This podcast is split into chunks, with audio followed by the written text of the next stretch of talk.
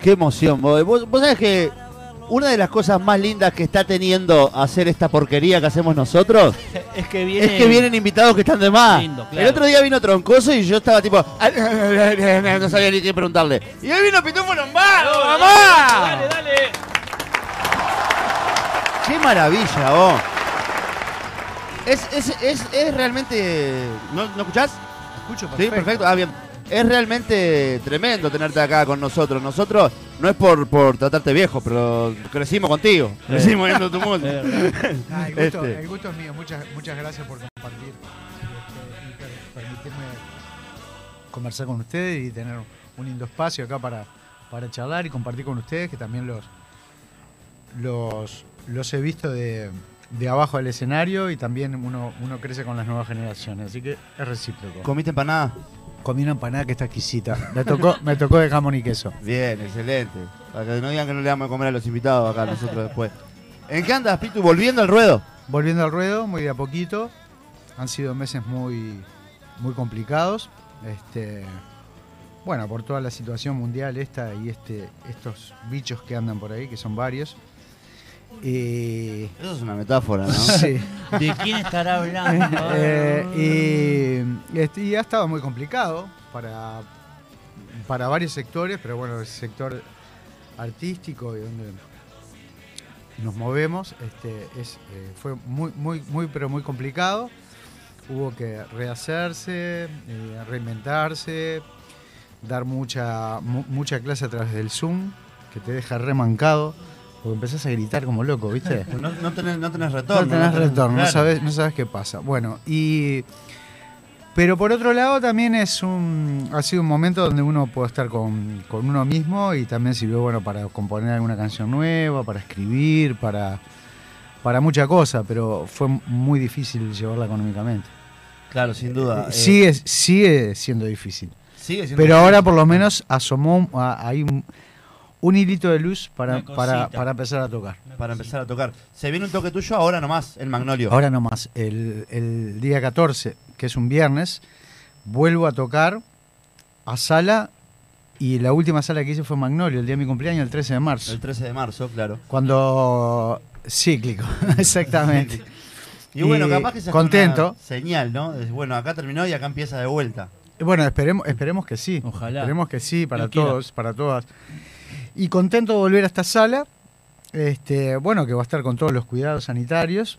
Este, bueno, con el aforo correspondiente. Y bueno, a la gente decirle que, que las entradas están a la venta, es- vienen a, un- a un muy buen ritmo, que no se duerman porque es poqui- son poquitas las localidades. Claro. Este, y bueno, Red Pago, Habitat y Ticantel. Bien, Red Pagos, Habitat y Ticantel. 20.30 es el show. A las 20.30 en Magnolio. ¿Qué día? El día 14, El viernes día 14 de agosto. Viernes 14 de agosto, 20.30. Entradas a la venta en Ticantel. Ya saben, saquen la entrada rápido, por favor, porque Sean se ratas, las no comen. sean ratas. Se las comen. Pocas, pocas, hay poco aforo ahora en, la- en esta nueva normalidad, pero además toda esta gente que estuvo movilizándose y pidiendo porque se abrieran los teatros, ahora es el momento Es el en que hay que apoyar, apoyar. En que hay que todas, apoyar, ¿verdad? todas Sí, estos- claro. estas actuaciones y estos emprendimientos. Exactamente. Pitufo, vámonos un poquito para atrás. Dale. Este, es, es imposible no charlar sobre la contrafarsa, sobre, sobre tu, tu época en, en- en la contrafarsa, sobre el cooperativismo. Este, Ajá. eh, vos sos uno de los, de, lo- de los impulsores de ese formato de, de Murga, ¿no? O sea, eh, por, por lo que no- nos contaba Raúl Castro, este, empezaste a, a plantear lo mismo en la falta. Sí. Bueno, eh, todo el contexto político, social, cultural de esa época, estamos hablando de los... Yo me mudé a- al barrio Sayago, viví en la Comercial Taras 9, me mudé en, en el año 76. Eh, todo el movimiento cooperativo fue un movimiento y lo sigue siendo un movimiento muy fuerte, ¿no? Este, no sé, a veces no nos damos cuenta que, que la vivienda es un derecho esencial, digamos, ¿no? Este, y bueno, me crié en un barrio cooperativo, vi cómo, cómo la gente trabajaba, eh, eh, no en su casa, sino en la casa de, de- de todos. todos. Este, y fue una experiencia maravillosa el haber armado una murga dentro de una cooperativa de viviendas Claro. y, y en ese contexto de, de- de país, digamos, ¿no? Y que también hemos, eh, nosotros tuvimos como la suerte de, encontrarnos, este, más allá de- del barrio cooperativo, con gente que estaba vinculada al arte, que nos daba una mano, la gente de Canciones para dormir la siesta, Rumbo, toda esa gente andaba a la vuelta. Hay muchos cantores populares, Lázaro, los que iban cantando, bueno, este, el propio Fernando Cabrera, bueno. Y fue una época maravillosa. Y bueno, y aprendimos a trabajar en colectivo. Este, y laburamos así, con la murga, y bueno, se armó una murga de niños. Yo después tuve el pasaje, se llamó el Firulete, esa murga, que después pasó a ser la contrafarsa, pero bueno, tuve un pasaje por, por la falta y por otras murgas. Antes de que fuera contrafarsa, yo pasé a falta y resto, y después volví cuando ya ellos eh, habían cambiado el nombre, la murga, porque el ventríloco que tenía el muñeco Firulete en el carnaval Claro, estaba este, registrado así. estaba registrado así, entonces se tuvo que cambiar de nombre. Y cuando volví, bueno, ya, está, ya era con el nombre de Contrafarsa. Y tuvimos un, un- bueno, un largo pasaje por esa murga, como 10 años. Y bueno, fuimos creciendo juntos. Éramos niños, después adolescentes, después, este, todos armamos familia, se nos cayó el pelo. Y pasamos muchos años. El 96, ese, ese cuadro, o sea, o gran parte de ese cuadro, se va para la muñeca, Sí. este, que es donde vos componés bien de al lado. Además, o sea, Mi primera canción, claro, y la ponés como presenta de la murga. Sí, como presentación. Eh, mira, yo en, en ese entonces estaba trabajando como docente en el TUM, Taller Uruguayo de Música Popular, y encontré en. eh, cuando entrabas a- eh, en la secretaría, digamos, quien, quien, quien atendía a los alumnos, encontré un volante que decía. Este, se. eh, eh, un volante que decía de- para la inscripción de un eh, concurso de- del Víctor Soliño, que fue el primer Claro. concurso de la canción inédita Carnaval. Ese año Ese- se, ese, se inaugura claro. el Se Víctor inaugura Solís, el claro. Víctor Soliño y había que anotarse con un seudónimo. Y bueno, me anoté. Y este, y ¿Te acordás del pero- seudónimo o no? Sí, me acuerdo. Sí. Bull- bully. Bully. Y este, tengo el sobre guardado. Yo guardo, guardo, guardo todo. Tengo todos los afiches y cosas guardadas de hace 30 años para atrás. Y me anoté. El requisito era, bueno, armar la canción, evidentemente, eh, y, pero tenía que participar de- del repertorio. Entonces se me ocurrió que podría ser el saludo de presentación, me anoté. Tuve la suerte de ganar el concurso, el Víctor Soliño, y bueno, fue la presentación y mi primer canción. ¿Es posible hoy que una presentación sea una canción? Porque en, esta cuestión de que se, de que se, se van enganchando canciones, más allá de que sea inédita o no, se tomen otros, otras melodías, es eso es una canción, es realmente es una canción Es que una toda la presenta. Este, eh, hoy por hoy, más de 20 años después, este, las, las presenta por lo general son un montón de músicas mezcladas. Mezcladas, es Este- cierto. Bueno, puede ser que sí. Lo que pasa que eh, ha, ha cam- ha cambiado el formato también, ¿no? O sea, más, más allá de lo, de lo musical, la- las dinámicas de los, de, los, bl- de los bloques murguísticos, por llamarlo de alguna forma, también por los, por los contextos sociales, políticos ¿no? y culturales, duda, claro. hacen que cambie. Por ejemplo, vos escuchabas una presentación de la década del, eh, de, lo- de los 80, por ejemplo, ¿no? Entonces había mucho más desarrollo en la temática. Entonces las presentaciones duraban 7 minutos. Claro. Ahora la presentación es una cosa mucho más corta, dura 3 minutos, 3 minutos 30 a lo sumo. Y no digo que no, que no tengan, que no tengan, que no tengan contenido, sí tienen contenido, pero, pero no desarrollan tanto. Entonces, ahora como que volvió otra vez ese formato de, que capaz algunas son un poquito más largas y algunas son cortas. Según, según este, la estética de cada grupo y de, los letristas y, de los músicos que están a cargo de, la parte musical. Pero se puede hacer, sí. Yo creo que sí. O sea, pensando en, la- en el carácter de lo, lo- de lo que quiere el grupo o de la temática eh, que va a tocar el grupo, se puede armar una canción. Eh, componer este, pensando en, en- en- en la historia que va a plantear la murga o en el cuento que va a plantear esa murga. Che, y ya tenés más o menos una idea de cómo va a ser este la presenta en nuestra murga el año que viene?